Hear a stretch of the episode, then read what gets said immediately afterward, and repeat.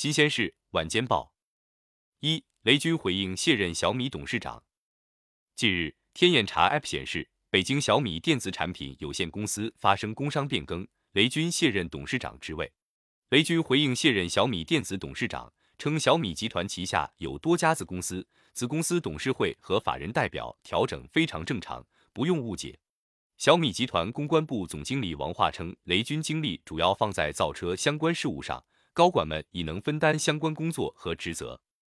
二，中国移动将在三至五年内逐步取消来电显示费。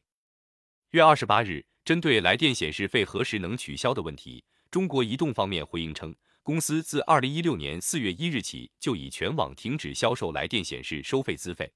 下阶段，中国移动将持续与部分使用老套餐的客户积极沟通，在三杠五年内逐步取消来电显示费。三。小米回应副总裁长城离职，人事变动不会影响到业务正常开展。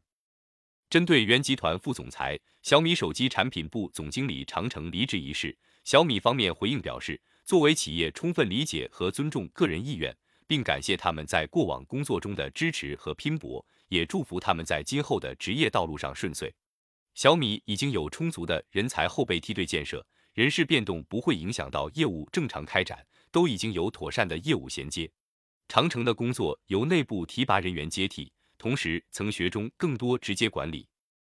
四、受成本上升和疫情打击，麦当劳二零二一年 Q 四营收、利润均不及市场预期。五、京东内部信，京东发四亿元补贴春节一线员工。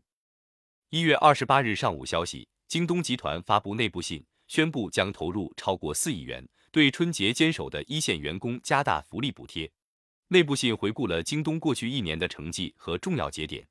内部信透露，随着乡村振兴京东奔赴计划的加速推进，二零二零年十月，京东提出三年内将带动农村实现万亿产值，截至二零二一年底已实现三千二百亿，有望提前实现目标。六，北京冬奥会火炬传递将于二月二日至四日举行。在一月二十八日下午举行的北京冬奥会火炬传递媒体吹风会上，北京冬奥组委新闻宣传部副部长吕钦介绍，北京冬奥会火炬传递将于二月二日至四日在北京、延庆、张家口三个赛区进行，包括十一个闭环外的封闭传递区域和一个闭环内的独立传递区域。七，苹果正式推送 iOS 十五点四测试版，iPhone 将支持戴口罩解锁。八。微博拟上线一键隔离网络暴力模式。微博加强人身攻击、不友善言论识别处置，优化新闻当事人保护，确保用户安全。如大家在平台上发现类似违规行为，欢迎通过前台投诉入口和微博管理员形式进行举报。对其中涉嫌违法犯罪的行为，站方也将积极配合有关部门进行打击。九，马斯克回应新年规划，特斯拉在今年不会推出新车。二零二一年，特斯拉全年交付新车九十三点六万辆。十，晚安，睡觉。